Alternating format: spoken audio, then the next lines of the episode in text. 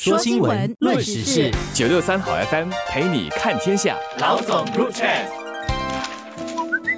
各位听众，大家好，我是新民日报的朱志伟。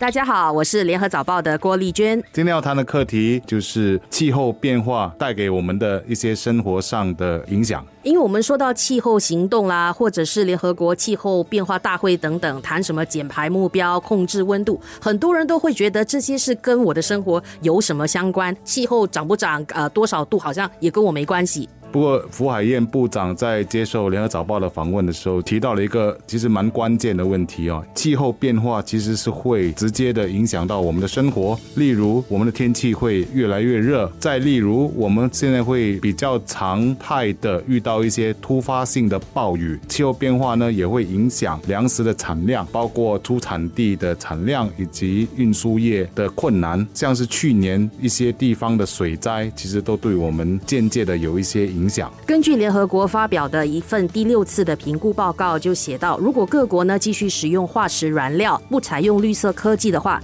那全球的气温在二零三零年前就会突破一点五个摄氏度的涨幅。那带来的就如志伟说的是非常极端的天气，那造成人命伤亡、物种消失、影响粮食的生产等等。二零三零年之前，如果我们不做一些什么的话，到了二零五零年，那情况可能是非常非常的严重的。我们的的那个海水面会涨，然后所带来的那种影响是毁灭性的，包括我们知道的一些地方，甚至包括我们亚洲地区的一些小岛，可能就会被海水淹没。所以这个是一个我们现在看不到，可是绝对会影响我们下一代的一个非常非常重要的问题。今天我们可以分三个部分来看这个问题啊，就是当我们知道它的严重性的时候，我们可以做什么？然后另外一点呢，就是一般的心理可以怎么样做出改变？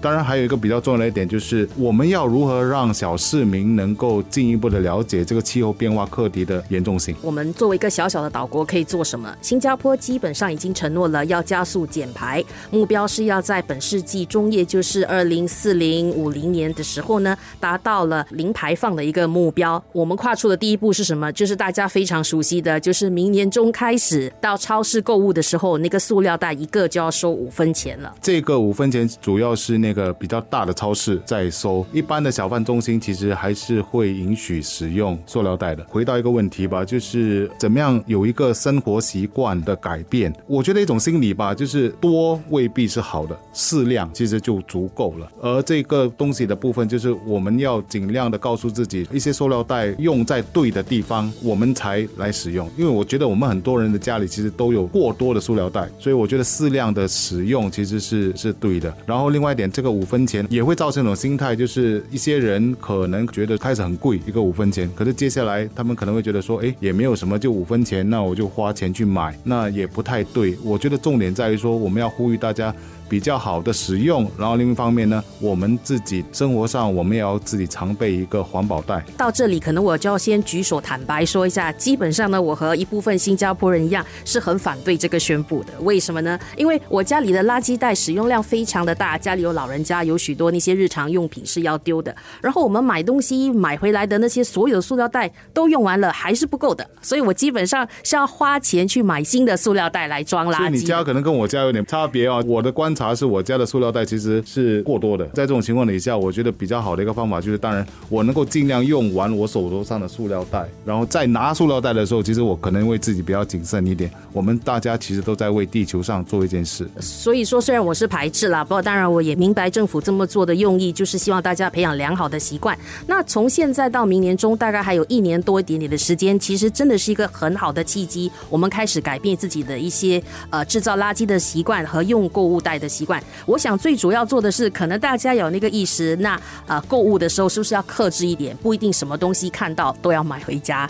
那第二就是每一个袋子，可能就要努力的去把它好好的收集起来，因为备长远之用嘛。然后还有更重要的衍生就是，那我能不能制造少一点点的垃圾？在这点上来说，我觉得有关当局可以在两方面多做一点教育了。第一个就是呃，怎么样更好的使用我们的绿色垃圾桶以及我们的蓝色垃圾桶。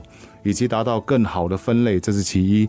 其二就是，其实家里会丢掉一些不再使用的电器或者一些书本。我跟我太太在去丢弃用不上的书的时候，其实也遇到问题，因为我们去过了一些回收站，都满了。后来我们真的是花了一些时间才找到新的回收，所以在这点上，我觉得增加多这些回收站，尤其是收集呃旧书本或者那些旧电器。